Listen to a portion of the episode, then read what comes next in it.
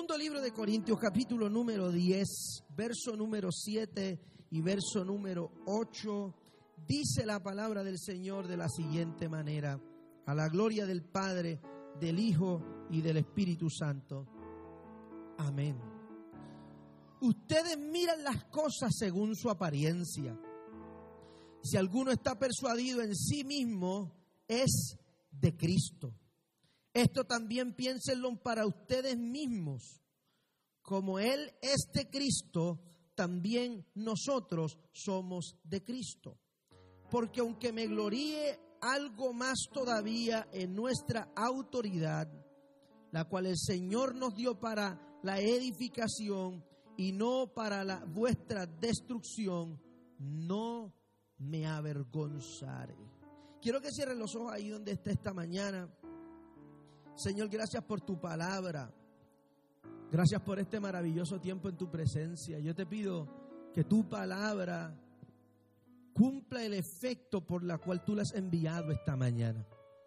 Que nosotros seamos cambiados, transformados, restaurados por medio del poder que emana de la santidad de tu palabra. Permite que los que hemos venido deseosos, sedientos, necesitados de ti, salgamos llenos. Yo me escondo detrás de ti para que mis palabras sean el eco de tu voz. Y tus palabras en nuestro corazón traigan restauración, sanidad, liberación para la gloria de tu nombre por los méritos de Jesucristo. Amén y amén. Siéntese por favor si es tan amable.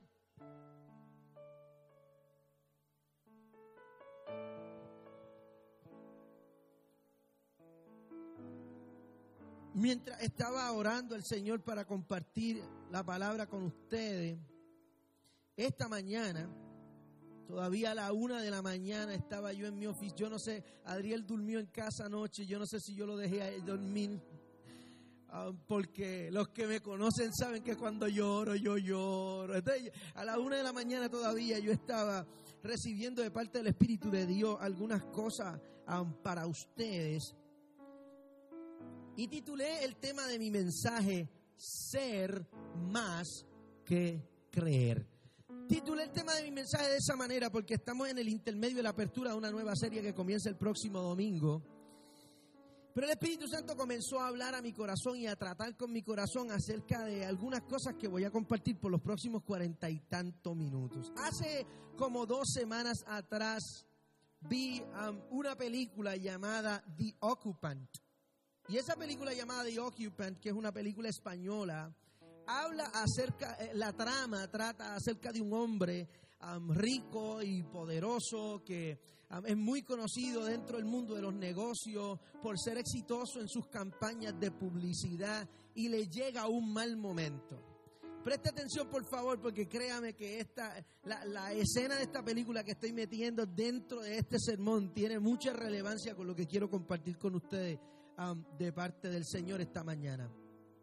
Le llega un momento de dificultad y la película narra cómo la experiencia de la pérdida lleva a este hombre a perder absolutamente todo y de ser un hombre de alta sociedad y un hombre de mucho dinero, lo pierde todo, se muda a un apartamento pequeño con su esposa y con su hijo y pierde su trabajo, pierde su reputación y comienza a trabajar buscando recuperar lo que había perdido. Pero un día este hombre va de camino a una entrevista de trabajo y pasa por la que solía ser su casa de ensueño donde vivía con su esposa y con su hijo y se queda más tiempo del que debía frente al, apartamento donde vivía.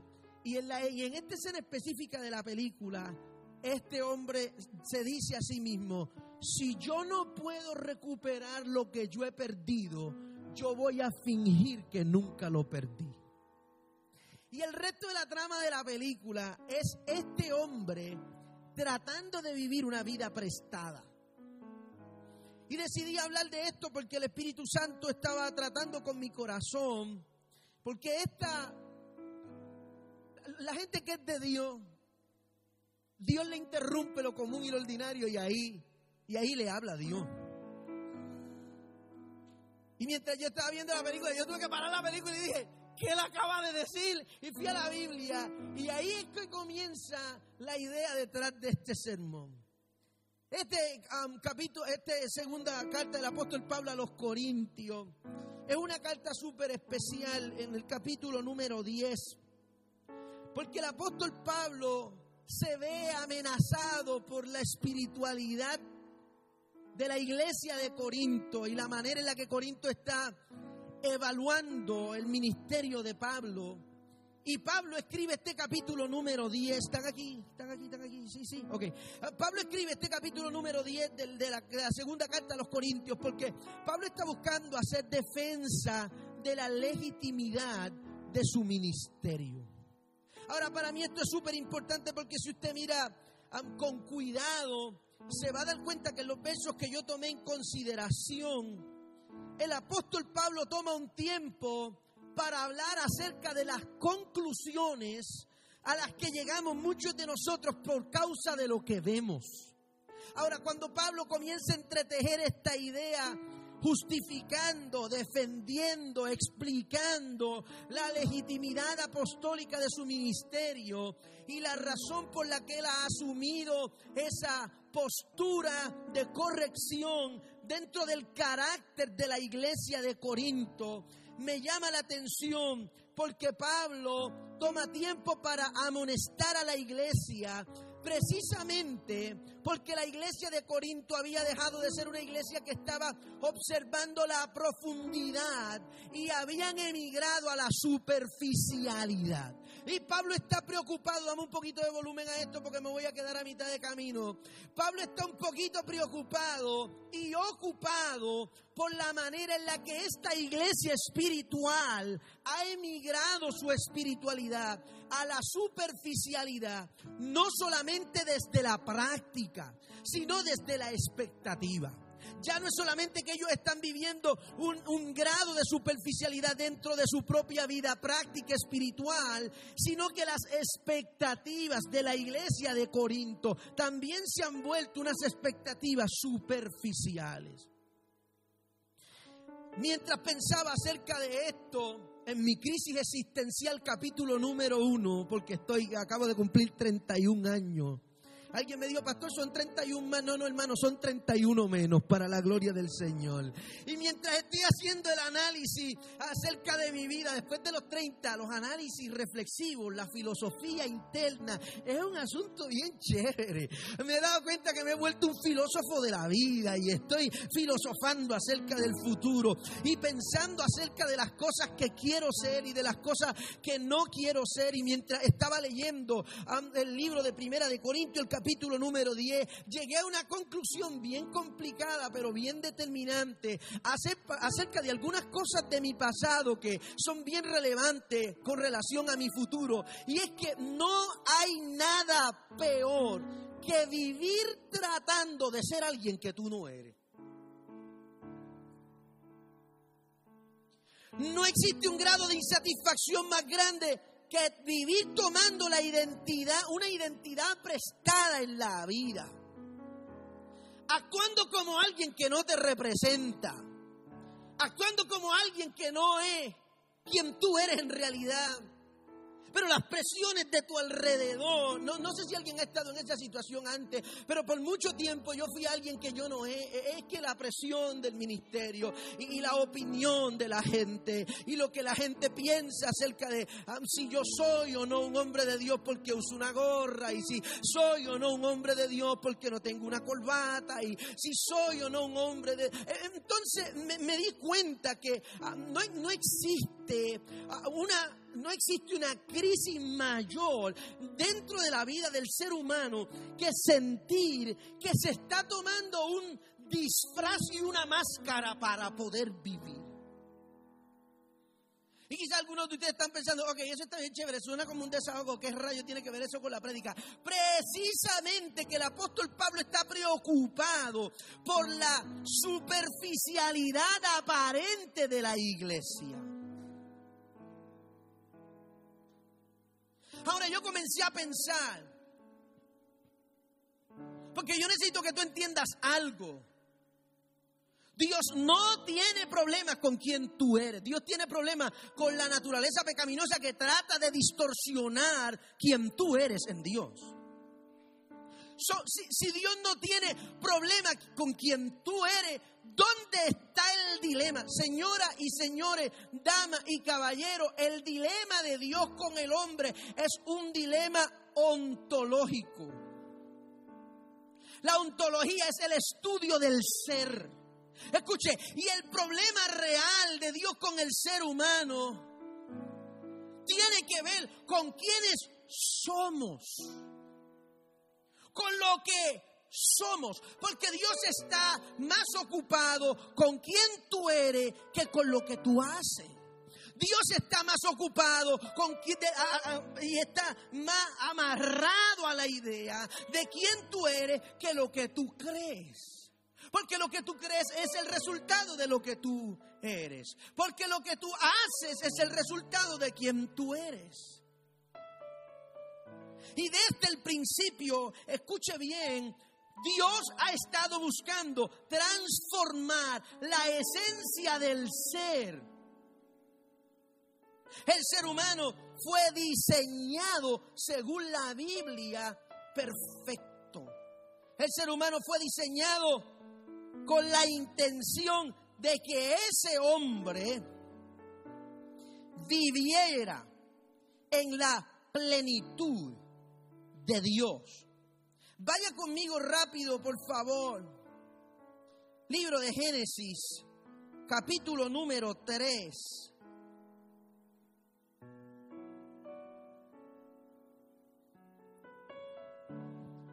Comencé a buscar de dónde, ah, ah, o sea, si usted me conoce y usted me escucha predicar constantemente, usted sabe que yo no hago las cosas muy sencillas a la hora de estudiar.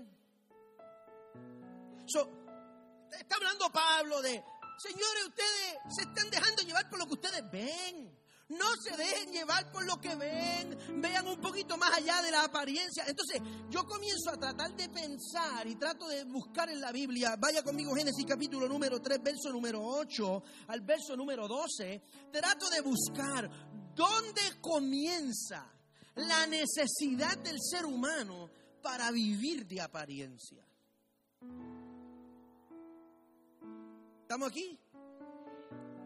Comienzo a entrar en este dilema y el Espíritu Santo comienza a hablar a mi corazón, porque en esta etapa de mi vida yo no quiero parecer un hombre apasionado por Dios, yo quiero ser un hombre apasionado por Dios. Yo no quiero yo no quiero parecer alguien que ama la palabra, yo quiero amar la palabra de Dios. Yo no quiero parecer un buen creyente, yo quiero ser un buen creyente. Yo no quiero que la gente diga que qué hombre de Dios más, más lleno de Dios. Yo quiero ser un hombre que está lleno de Dios y en esa búsqueda ontológica acerca de cómo yo puedo ser ese alguien que dijo Dios. ¿De, dónde viene mi necesidad? Digo, hágase el espiritual si le conviene. es mi fin de semana de cumpleaños, pero yo vine a predicar, yo no vine a celebrar nada hoy, yo vine a predicar. Ah, para mí esto es importante porque yo haciendo esa búsqueda interna, ¿por qué se nos hace más fácil circunscribirnos a una vida superficial de apariencia y nos cuesta tanto ser. Aquí está la respuesta. Génesis capítulo número 3, verso número 8. Dice la palabra del Señor. Y oyeron la voz de Jehová Dios que se paseaba en el huerto al aire del día. Y el hombre y su mujer se escondieron de la presencia de Jehová Dios entre los árboles del huerto. Mas Jehová llamó al hombre y le dijo, ¿dónde estás tú? Y él respondió, oí tu voz en el huerto y tuve miedo porque estaba desnudo y me escondí. Note por favor esta idea y voy rápido a resumir esto porque el tiempo no me va a dar para tanto. En un ratito me tengo que montar en un avión. Dice la Biblia, Usted conoce la Biblia. El hombre fue creado del polvo de la tierra y Dios sopla aliento de vida en el hombre y pone en el hombre autoridad creativa en sus palabras y le dice al hombre, mira las especies que hay aquí, ponle nombre a cada especie y como tú digas, así va a ser. Y la Biblia dice que Dios, ah, el hombre se da cuenta que él está, que todas las especies están acompañadas y él está solo y Dios prepara una cirugía plástica para el hombre. Lo mete al quirófano, lo pone a dormir, le saca una costilla y crea a la mujer. Note esto, por favor, porque para mí es importante. Esta gente está en el huerto del Edén, están ahí viviendo eternamente, están en la misma eternidad. Eh, eh, eh, ellos están diseñados para vivir eternamente y por causa del pecado, ocurre la transgresión del pecado y el hombre comete una falta en contra de Dios. Escuche, escuche, porque esto es importante. Esta es la razón la Biblia dice que el hombre cuando comete esta falta se le abren los ojos y se da cuenta que está desnudo. He hablado de esto antes porque para mí es importante explicar esta idea. El hombre siempre estuvo desnudo. La diferencia es que el pecado ahora le hace sentir que le falta algo que él nunca tuvo.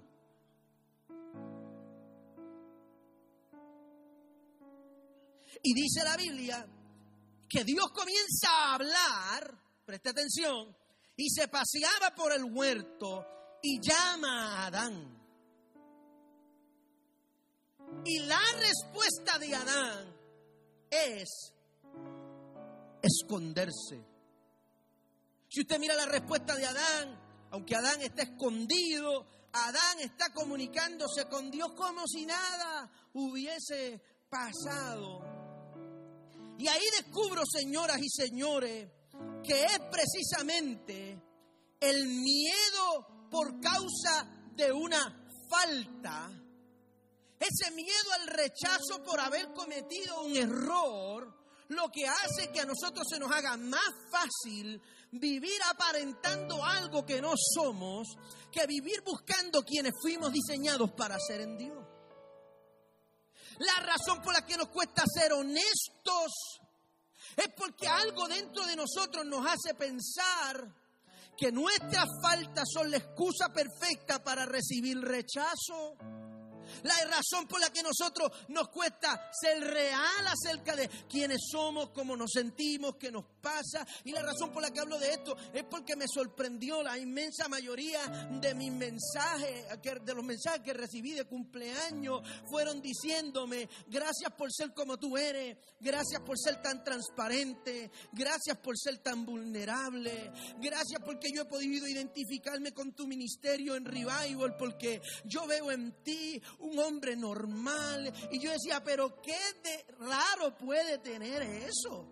Cualquiera puede admitir que comete faltas, cualquiera puede admitir que, que, tiene dificultades, cualquiera puede admitir que se cansa. Es de humanos errar al blanco y debería ser normal para nosotros acostumbrarnos a la idea de que estamos rodeados por gente imperfecta. ¿Por qué nos cuesta tanto no idealizar a alguien que sirve a Dios?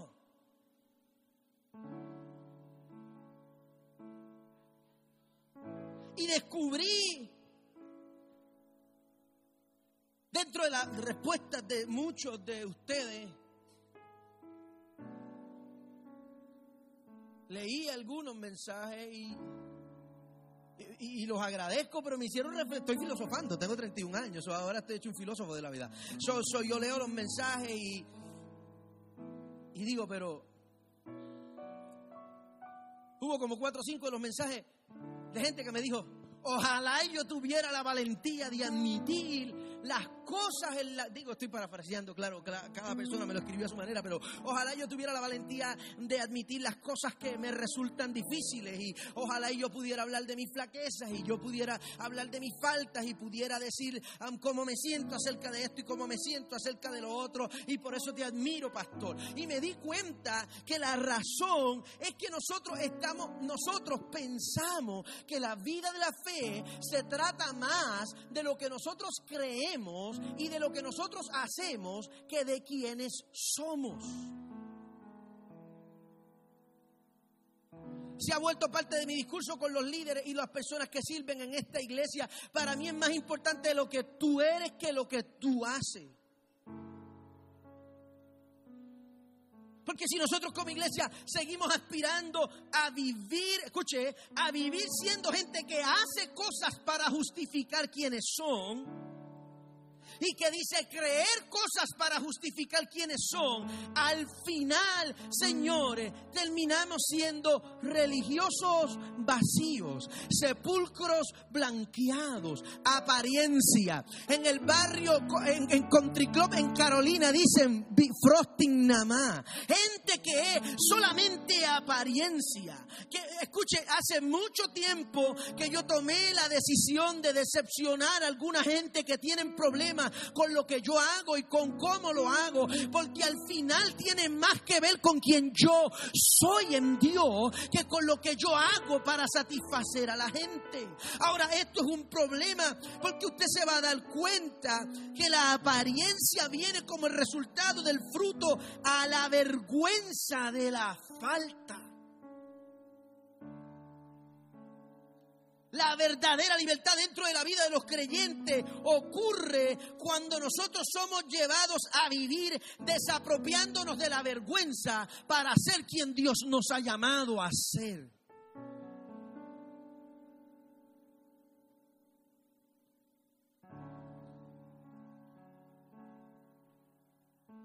El diseño de Dios para el hombre fue intencional. Dentro del, deseo intencional de Dios estaba el llevarnos a vivir cómodos con quienes somos.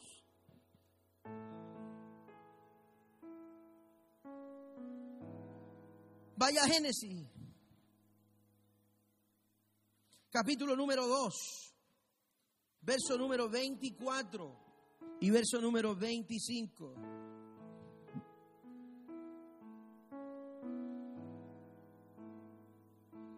Génesis capítulo número 2, verso 24 y verso 25. Mire lo que dice la palabra del Señor.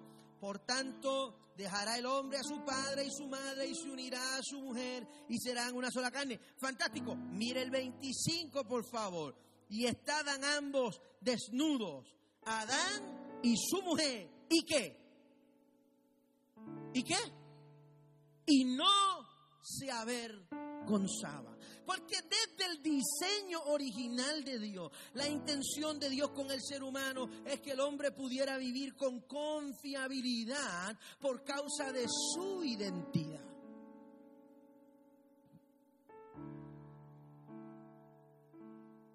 Ser más que creer.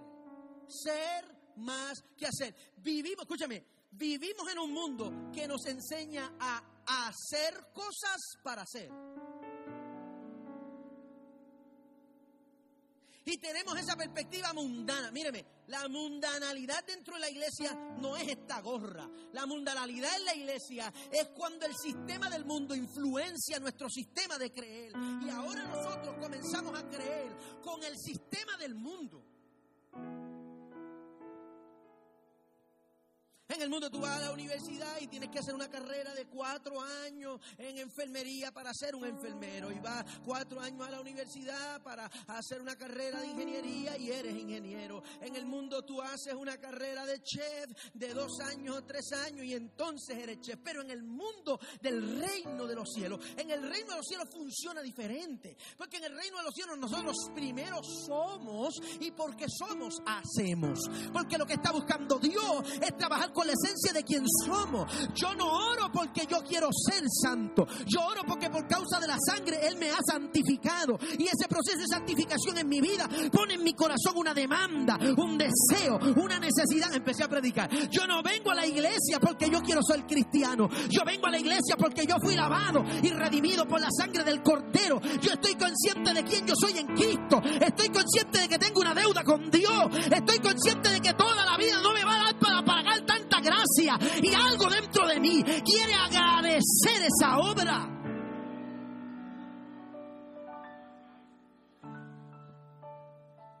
Porque yo no sirvo desde la culpa, yo sirvo desde la identidad.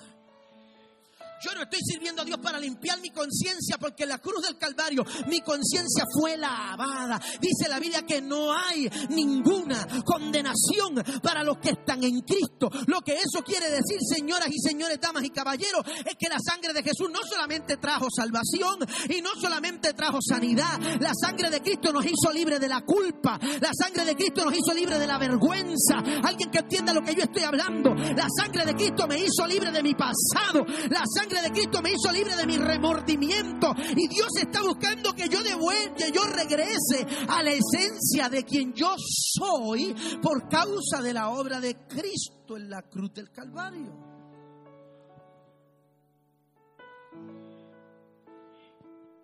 desapropiarnos de la vergüenza, desapropiarnos de la apariencia. Es complicado. Porque la apariencia viene como el resultado de la incomodidad, la inconformidad y la culpa. ¿Estamos aquí? Yo recuerdo cuando mi papá me regaló mi primer carro. Mi primer carro no era un carro fancy no era un carro bonito. Mi primer carro era una Ford Taurus hatchback.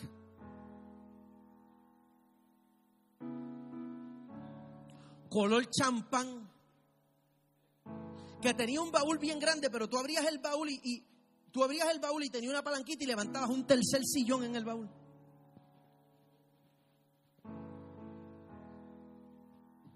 Esa fue el Taurus Hatchback. Yo la odiaba con todas las fuerzas de mi corazón. Yo me prometí que el día que yo pudiera comprarme un carro iba a quemar esa guagua. Se mojaba por dentro. Tenía que cambiarle la goma de las puertas todo el tiempo. Tenía moho en el techo, so, aunque yo le cambiara la goma, se mojaba para adentro. No le servía el aire para mantener el cristal arriba yo tenía que meter un destornillador en el cristal. Ninguno de ustedes sabe eso porque ustedes son gente prosperada. Pero yo, yo tenía que meter un destornillador de paleta en el cristal para que alguien... Sí, sí, sí. Tenía un pañito de microfibra eh, dentro de la gaveta porque cuando llovía yo tenía que pasarle un pañito al cristal para poder guiar. ¿Alguien, ¿alguien entiende? ¿Alguien sabe de lo que yo estoy hablando? No, ustedes son gente, ustedes son gente próspera, y gente de negocio, y gente de, de, papás ricos, pero yo, a mí me ha tocado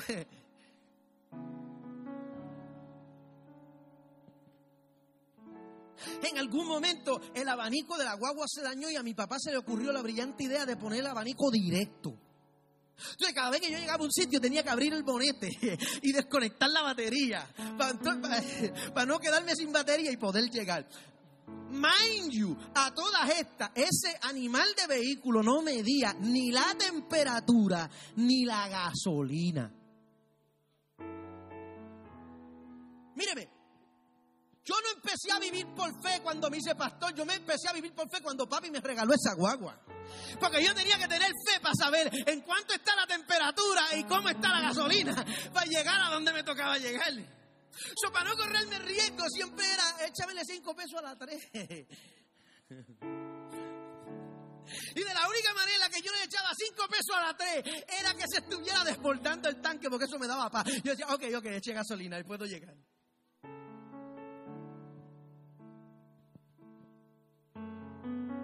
En ese momento yo vivía otro tipo de fe cristiano. Yo era cristiano, soy nacido y criado en la iglesia. Para los que ah, nos acompañan por primera vez, no me veía como me veo ahora, tan facho, pero eh, era, era, tú sabes, eh, era diferente, pero he vivido toda la vida en la, en la iglesia. Ah, y cuando comenzaron a invitar, cuando Dios comenzó a abrirme las puertas, escúchame, escúchame, escúchame. Cuando Dios comenzó a abrirme las puertas y comenzaron a darse mis oportunidades y comencé a llegar a iglesias más importantes y a, y, y a reunirme con gente más influyente. Y Dios comenzó a abrirme puertas a las naciones. al principio yo no tenía ningún problema, porque al principio yo, lo que quería era llegar a predicar, pero después me sentía avergonzado de mi Ford Taurus SE hatchback. So parqueaba la Ford Taurus por allá donde el diablo pegó el grito y nadie lo oyó. Porque yo no quería que nadie me viera con el traje. No.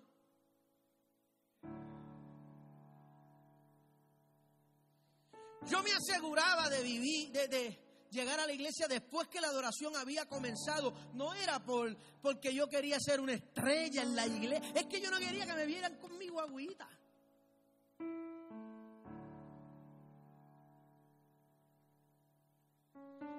Y ahí comenzó a construirse una utopía fantasiosa de una vida que yo nunca viví.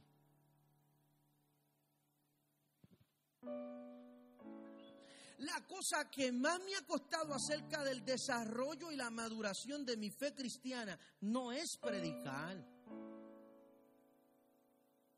no quiero sonar arrogante, pero es algo que hago cuatro y cinco veces por semana por los últimos 18 años o 20 años de mi vida. ¿Sabe la cosa que se me ha hecho difícil? No ha sido orar por la gente, ha sido ser.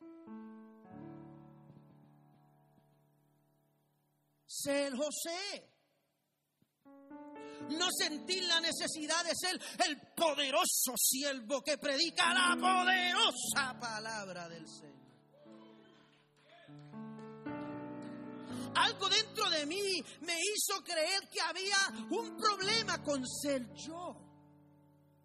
Y el legalismo religioso aporta el control. Eso me hicieron pensar por mucho tiempo que hay un problema con quien tú. Bueno, el problema que hay con quien yo soy es el pecado que yo he decidido cargar. Pero Dios me diseñó siendo José Pedraza por una razón. No pienso como tú piensas y eso está bien. No hablo como tú hablas y eso está bien. No miro las cosas como las miras tú y eso está bien. No tengo la crianza que tú tuviste y eso está bien. No tengo tengo la experiencia de fe que tú tuviste, pero algo por muchos años me hizo sentir que había un problema dentro de mí. So, ante la vergüenza, la decepción y la impotencia por no lograr ser quien yo debía ser, comencé a vivir de apariencia.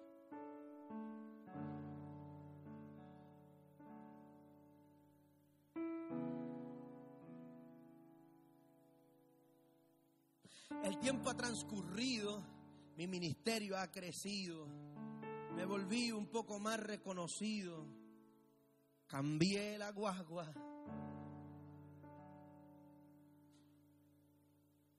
Y el ciclo volvió a repetirse otra vez. Pero ahora usando Gucci y no de, no de Chinatown, no de Chinatown. Si, si, yo tenía que gastar todo lo que me había ganado en un mes para comprarme una Salvatore Ferragamo original, yo lo iba a hacer. Los que me conocen de ese tiempo saben de lo que yo estoy. Aquí hay gente que lleva conmigo más de ese tiempo. Y allí y ya no iba a Donato y empecé a ir a una sastrería para que me hicieran trajes a la medida. Y eh, ustedes no saben nada de eso porque ustedes son gente humilde y siempre han sido humildes. pero yo tengo que hablar acerca de esto. Escúcheme, porque Dios no viene a buscar la iglesia que yo aparento ser. Dios viene a buscar una, la iglesia que Él intencionó que nosotros debíamos ser. Escúcheme, el mundo no es impactado por la iglesia que nosotros pretendemos ser. El mundo es impactado por la iglesia que nosotros somos en realidad. Escúcheme, la iglesia no es efectiva. Míreme, por favor, míreme. La iglesia no es efectiva cuando trata de hacer cosas para mostrar que somos la iglesia, porque eso es embuste, eso es apariencia. La iglesia impacta a la gente cuando yo soy la iglesia, cuando la obra del Espíritu Santo es real dentro de mí, cuando lo que yo predico por la boca lo estoy viviendo en mi vida, cuando lo que yo canto en el altar es parte de mi vida. ¿Alguien entiende lo que yo estoy? Yo sé que el mensaje de hoy es un poquito complicado, pero el Espíritu Santo está buscando transformar quien yo soy para que mi vida sea una vida que le dé gloria a Dios en todo lo que yo pienso, en todo lo que yo hago, en todo lo que yo hablo.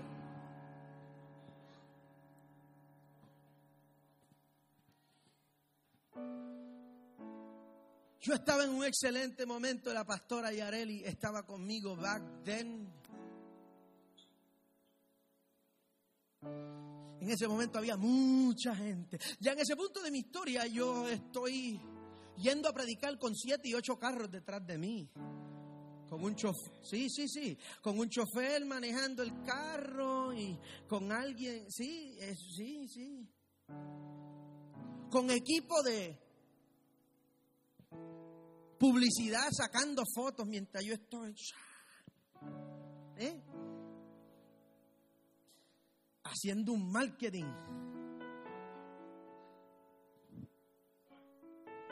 Hablo acerca de esto, señores, porque nosotros vivimos en una generación donde la iglesia es mundana. Vuelvo, la iglesia no es mundana porque las mujeres usan pantalones, la iglesia no es mundana porque los pastores usan gorra, la iglesia es mundana porque vivimos como el mundo, de apariencia, de embuste, de bluff, de mentira.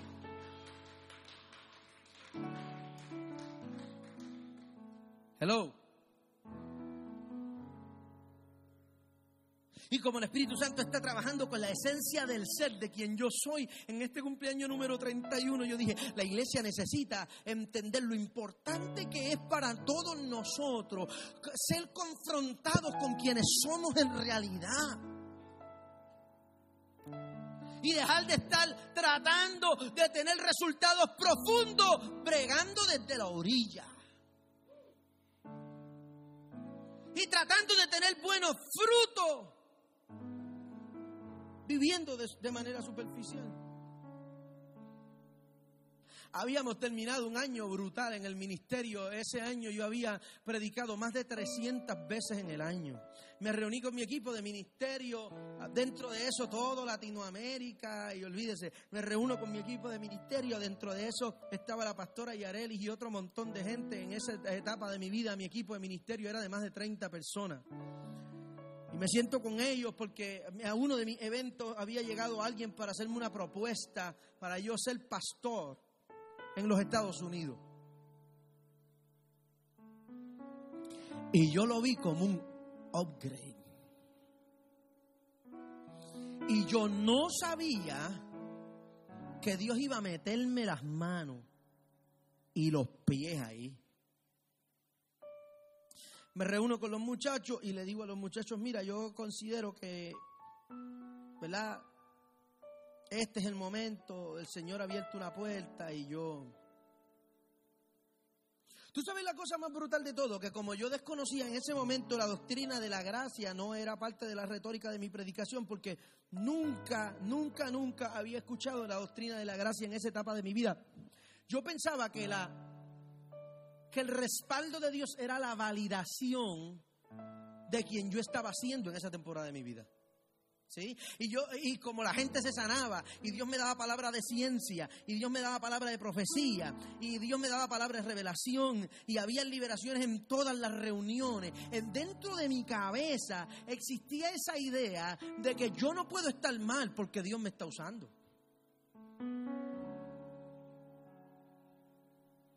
Porque en esa etapa de mi vida yo desconocía que la razón por la que Dios me estaba usando era por la gracia. No había nada bueno en mí, yo no estaba haciendo nada bien. Dios me estaba usando por causa de que su misericordia y su gracia estaba intencionada en hacer algo esa noche y yo era el vaso de barro que estaba disponible para eso ese día.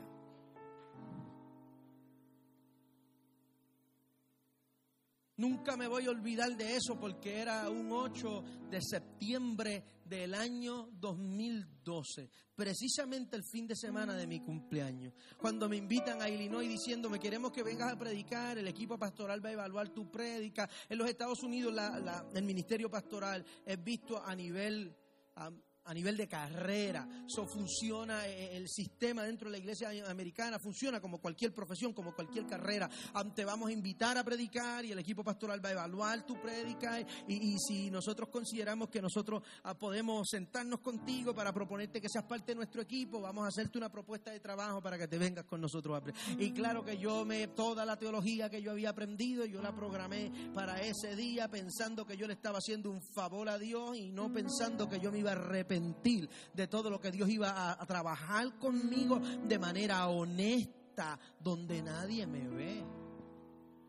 Prediqué, ministré, profeticé, hubo milagro, liberación, 20 cosas.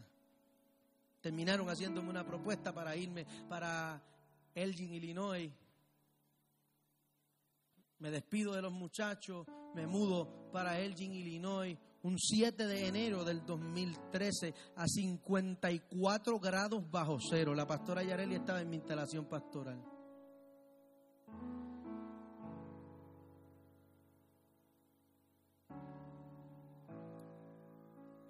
cuando se está dando toda la dinámica de la propuesta de mi trabajo como pastor, el Espíritu Santo habla a mi corazón y me dice, te van a ofrecer dinero y vas a decir que no. Y yo por hacerme el espiritual, el Señor me habló. Señor me dijo que me van a ofrecer dinero y yo no lo voy a aceptar. So, yo voy a venir aquí, pero no voy a aceptarle ofrendas, ¿ah? no voy a aceptarle un salario a nadie. Llegamos al acuerdo de que la iglesia iba a pagar mi apartamento y mis gastos porque y ahora estoy yo, escúchame, escúchame, escúchame. Ahora estoy yo con un apartamento vacío, pero traje de la sastrería el gobernador. Ahora estoy yo sin dinero en la cuenta del banco, pero con zapatos Salvatore Ferragamos originales.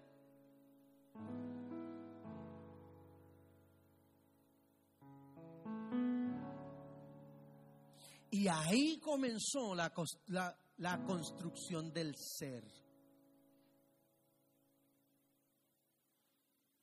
Ahí Dios empezó a hacerme consciente que más importante que tener es ser.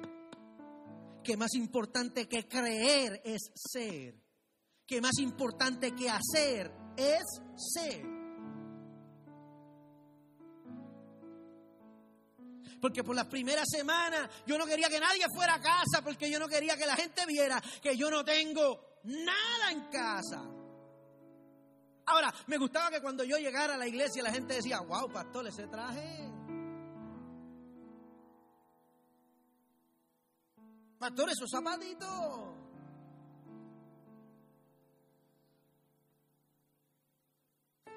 Señores, la razón de esto y la razón por la que Dios comienza a trabajar con esto es porque Dios está buscando que nosotros también seamos. El Evangelio no solo se trata de lo que creemos, el Evangelio se trata de quiénes somos.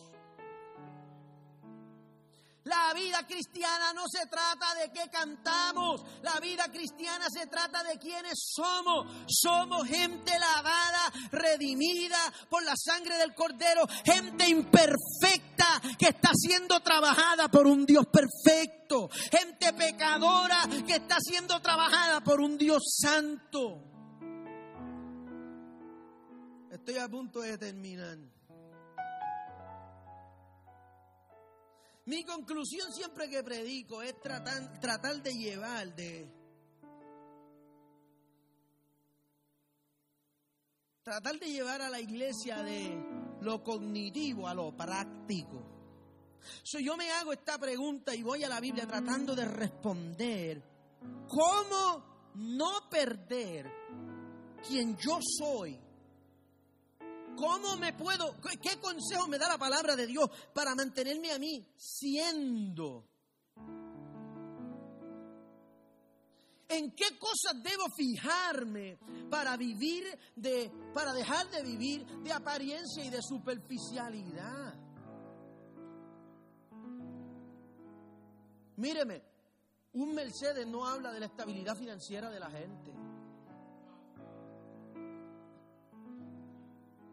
Las la cosas consiguen en marcha. Marca de ropa no habla acerca de quién es la gente. Pero tenemos una manera mundana de ver la gente y de ver la vida y de evaluar a la gente. Más peligroso que el evaluar a la gente de X manera es quiénes nosotros hemos tomado la decisión de ser. Vivir de apariencias cansa.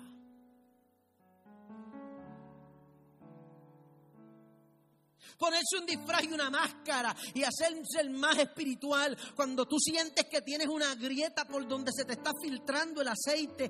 Di- eh, eh,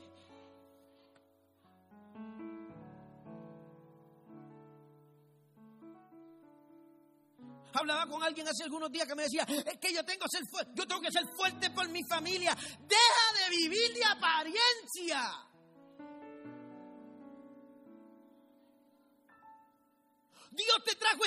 Para hacerte entender que no hay problema con cansarse, porque todos nos cansamos. Que no hay problema con fallar, porque todos fallamos al blanco. Que no hay problema con querer virar para atrás, porque todos hemos querido renunciar alguna vez. Pero por causa de la misericordia y de la gracia de Dios, Dios te ha rodeado de gente que te va a decir, yo sé que tú estás débil, pero son mejores dos que uno, porque si uno cae, el otro lo levanta. Dios está buscando trabajar con quien tú eres en realidad.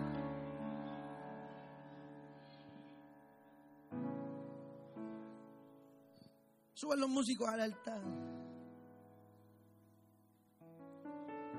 Primer consejo de la para los que toman nota. Primer consejo de la palabra de Dios para aquellos que estamos luchando con la incertidumbre de la apariencia.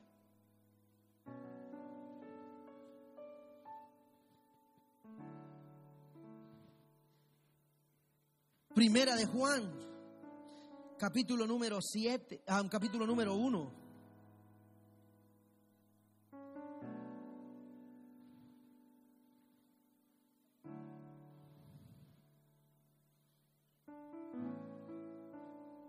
Mire esto, mire esto, mire esto, por favor.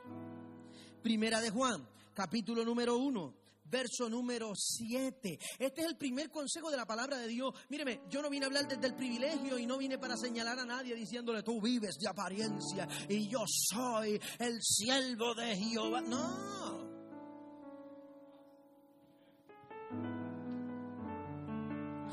¿Sabe por qué? Míreme, ¿sabe por qué yo busco humanizarme cuando yo predico. ¿Sabe por qué yo busco hablar de, de- de mis faltas y de lo que me da miedo, de lo que me produce ansiedad? Porque eso es una, eso es una batalla que tengo yo conmigo mismo.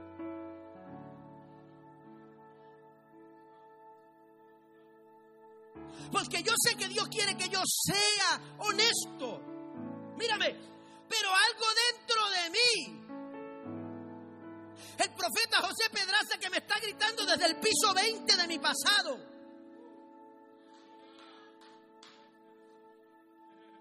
Me dice por dentro, no lo digas, que si lo dice la gente no va a querer que nadie, lo que un hombre como tú los lidere. No hables de tus faltas, porque la gente no necesita saber en qué, tú te sientes desanimado. No hables de tus desánimos, porque eso no le hace bien a la iglesia. No hables de tu pecado, porque eso no le hace...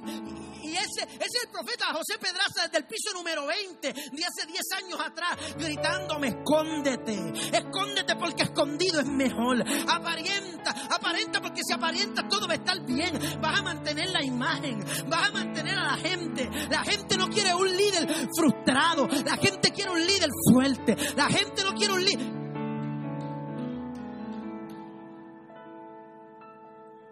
Mentira. Hace muchos años yo dejé de seguir líderes perfectos porque me di cuenta que es embuste.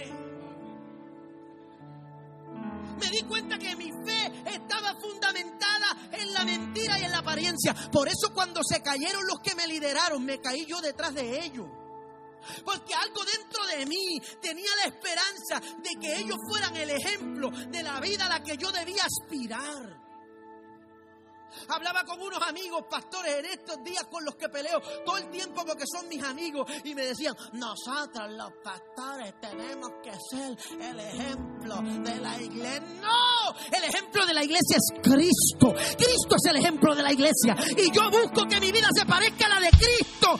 Escúcheme, yo quiero que la gente me imite a mí, pero no yo soy el ejemplo de la iglesia. El apóstol Pablo dice, sean imitadores de mí porque yo soy imitador de Cristo. Pues en esencia, señores, el ejemplo es Él y no yo. Yo soy la sombra del ejemplo. Pero vivimos en una generación que como vivimos de apariencia nos encanta glorificar al hombre. Salgamos de esa maldición. Salgamos de la maldición de la glorificación del hombre. Escúchame. Escúchame, escúchame, escúchame. Yo necesito que tú entiendas que yo vivo apasionado por servir al Señor. Que yo vivo apasionado porque mi vida entera es un reflejo de Él. Pero tú no puedes seguirme a mí. Tú tienes que seguirlo a Él. Porque hay veces que yo me voy a cansar. Porque hay veces que yo voy a fallar. Porque hay veces que yo me voy a desanimar. Hay veces que yo voy a querer renunciar. Eso es, necesito que tú entiendas esto. Dios está buscando gente que sea formada en la esencia de quienes son. Pero como vivimos en una generación que los líderes espirituales están llevando a la gente a ellos y no a Cristo, porque es conveniente para mí, porque es bueno para mi negocio de la fe, que la gente me vea a mí y miren a mi esposa y vean a mis hijos y vean el carro que yo guío y miren la casa en la que yo vivo. Mentira, apariencia. Señoras y señores, tenemos que ser transformados y la, transformación comienza dentro de la vida de los creyentes cuando yo me desapropio de las apariencias y yo no quiero que nadie vea dónde yo vivo. Yo quiero que la gente diga, hay algo de Dios en Pedraza. Hay algo de Dios. Él no es perfecto, tiene un temperamento complicado, es bien exigente con la, pero hay algo de Dios dentro de él. Y ese algo de Dios es lo que nosotros debemos buscar. Señores, la Biblia, la palabra de Dios nos da consejo acerca de esta idea. Mire lo que dice Primera de Juan, capítulo número 1, verso número 7.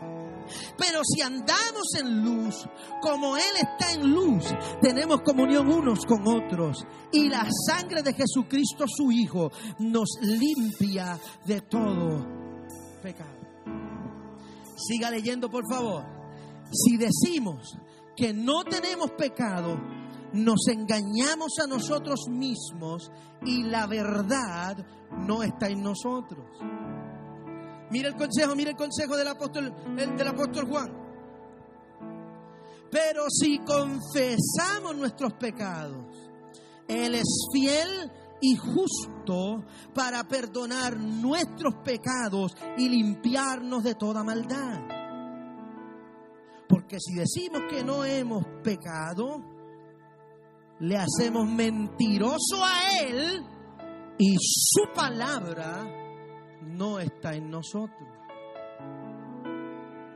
Ese confesar nuestros pecados, la traducción en lenguaje actual lo, define diferente. La Biblia define diferente. Quizás esta es la Reina Valera 1960, pero las versiones diferentes de la Biblia definen ese confesar nuestros pecados. No es que yo voy a levantar un confesionario allá atrás para que usted venga a decirme las faltas que usted ha cometido. Ese confesar nuestros pecados habla de la vulnerabilidad honesta, de hablar de nuestras faltas. Mírame, si tú quieres comenzar a lidiar con tu, con tu vida de apariencia y tú sabes dentro de ti, no te atreves a admitirlo porque hace falta valentía para admitirlo, ah, pero tú sabes dentro de ti que a ti te encanta resaltar lo bueno y cómo tú estás en victoria y cómo te va con tu esposa, muchacho, un sueño y cómo y tus hijos, chacho, estos, angelitos duermen a las seis de la tarde y no se levantan en toda la noche y cómo te va económicamente, chacho, de gloria en gloria y de victoria en victoria y tú sabes que estás más arrancado que un chucho y sabes que te pasa enredado con tu mujer peleando y sabe que, te, que busca irte a jugar billar y a correr bicicleta para no hablar con los hijos tuyos. ¿Alguien entiende lo que yo estoy hablando? Escúchame, lo que el, primer consejo que da el apóstol Juan que para vivir acerca de apariencia es hablen de sus faltas. Ese confesar de sus pecados es sencillo. Habla de tus Deja la maldita necesidad de querer mostrar que siempre estás bien. Ay, pastor, no digas eso en el altar. Eso es una maldita necesidad. Mírame, porque tú puedes estar necesitando libertad. Pero si tú no eres honesto tú nunca vas a ser transformado acerca de las cosas que tú no eres honesto. Dios te puede estar abriendo una puerta de libertad, pero si tú no eres honesto y te das cuenta que tú eres libre y admites que tú estás atado a algo, no vas a disfrutar de libertad. Dios te puede querer sanar, pero si tú no eres honesto para admitir que te duele, no te vas a sanar. Dígame si hace sentido. Número uno, busque generar un ambiente. Busque generar relaciones honestas que te den espacio para ser tú donde no tengas que ser el pastor, el líder, el ministro, el profeta. Eh, no, donde seas tú, donde puedas hablar de tu cansancio, donde puedas hablar de tu desánimo, donde puedas hablar de tu pecado, donde puedas ir donde alguien y decirle, yo estoy mal, yo estoy frustrado, necesito que ores por mí, estoy a punto de darle una pata a este hombre y mandarlo de regreso a vivir a casa de su mamá. ¿Alguien entiende lo que yo estoy hablando? Un lugar donde tú puedas ser tú.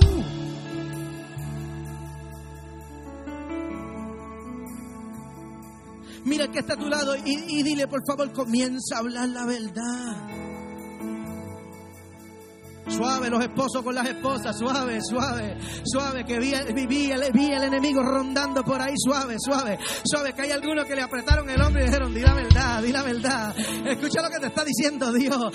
Míreme, míreme, Dios nos está invitando, ya me voy, ya me voy. Dios nos está invitando a hablar y a ser honestos acerca de nuestras faltas. Consejo número dos, libro de los salmos, el libro favorito de mi mamá y el salmo favorito de mi mamá. Libro de los salmos, capítulo número uno, verso número uno y verso número dos.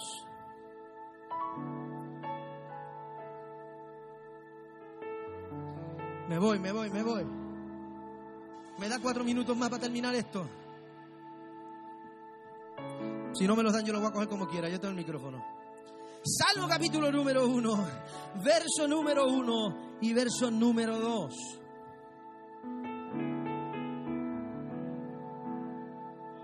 Mire esto. Bienaventurado el varón que no anduvo en consejo de malos, ni estuvo en el camino de los pecadores ni en silla, por eso no me dejaron a mí pisar el cine hasta que cumplí 20 años, ni en silla de escarnecedores se ha sentado.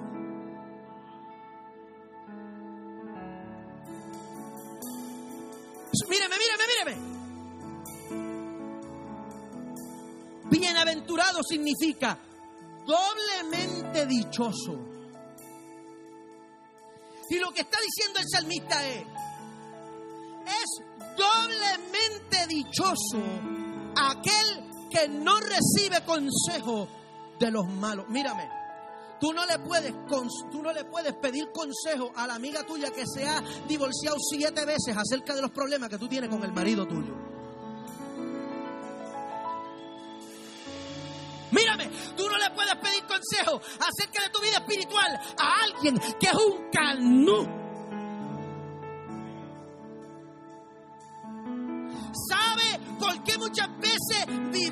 apariencia? Porque estamos recibiendo los consejos incorrectos alrededor.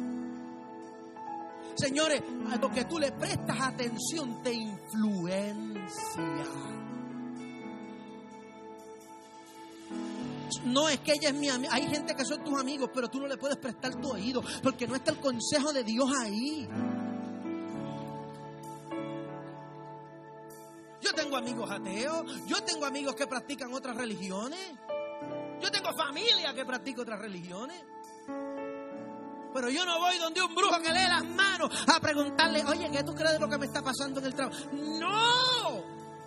Dice el salmista, tú quieres desapropiarte de la apariencia y comenzar a trabajar con la esencia de quien tú eres. Escúchame, tú eres bienaventurado cuando tomas la decisión de no andar por el consejo de los malos.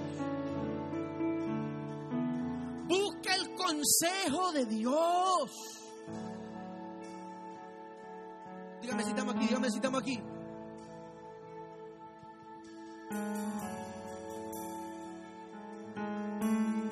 Número dos, número tres. Déjalo ahí, déjalo ahí. Ahí, ahí, ahí. El, el ahí anterior.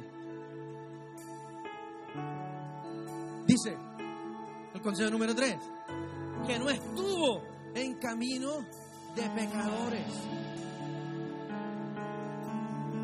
¿Sabe de lo que está hablando ahí? De la alianza, del partnership. Esto yo lo hablé en la serie en una de las series anteriores. Señores, señoras y señores, damas y caballeros, tu círculo de influencia habla de, de fracciones de ti. Tus amigos hablan de quien tú eres.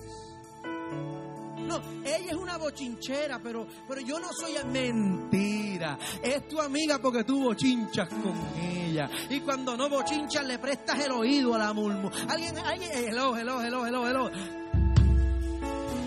Sí, deja de vivir de apariencia.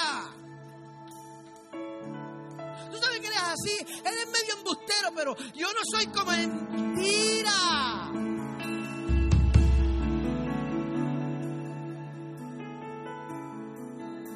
Los iguales se atraen. Mi papá dice que los iguales paren iguales. ¿Sabes por qué te gusta andar con esa que murmura y con ese que miente? Porque tú eres mentiroso también y tú eres murmurador también. ¿Tú sabes por qué te gusta andar con esa gente que son, son de dos aguas y son de doble ánimo? Porque algo dentro de ti también es de doble ánimo y también es de dos aguas no vas a poder trabajar con la esencia de a quien tú eres si tú no admites, oye, es verdad, yo tengo problemas con la murmuración, yo tengo problemas con la honestidad, yo tengo problemas... Me voy a callar. Consejo número cuatro, dice, es bienaventurado el que no se ha sentado en silla de escarnecedores. Déjeme hacerle un favor teológico. La silla de escarnecedores no es el cine. La silla de escarnecedores era la silla que utilizaba el perpetrador, escuche, el perpetrador del abuso. Cuando alguien era condenado, cuando alguien era juzgado y tenían que, tenían que agarrar a esa persona y estaba condenado a ser latigado o estaba condenado. La silla del escarnecedor era la silla del verdugo. El verdugo se sentaba en esa silla a despedazar a su víctima.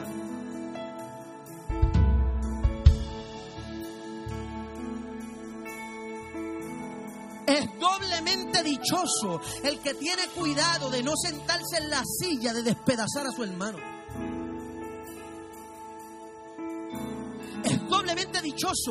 Cuando tú te cuidas de no sentir que tú estás en el lugar de privilegio que te da el derecho de despedazar a tu hermano por sus faltas.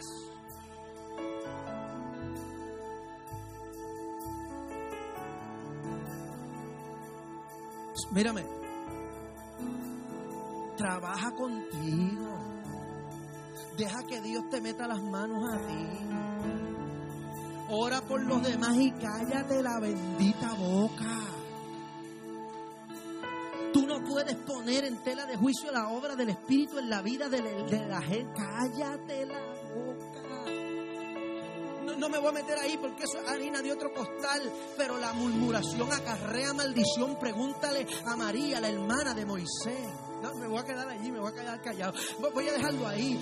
Escúchame, escúchame, escúchame. La iglesia tiene que aprender para tú trabajar con la esencia de. Eh, ¿Sabes lo que pasa? Que somos tan rápidos hablando de la gente y tan lento hablando de nosotros mismos. Me voy, porque me están mirando serio. Y hoy, y hoy es el fin de semana de mi cumpleaños y no quiero a nadie molesto conmigo. Me voy. Por último, Salmo capítulo número 32. Con esto voy a cerrar.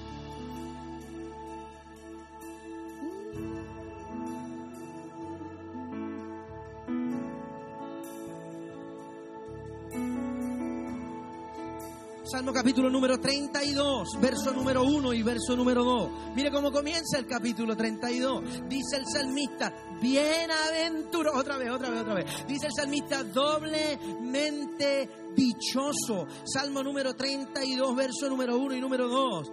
Aquel cuya transgresión ha sido perdonada y ha cubierto su pecado. Número dos, bienaventurado el hombre a quien Jehová no culpa de iniquidad y en cuyo espíritu no hay engaño. David está hablando en este capítulo número 32 acerca de la dicha del perdón de Dios. Mírame, este capítulo número 32 habla acerca de lo que nosotros hemos adquirido por causa del perdón y la misericordia de Dios.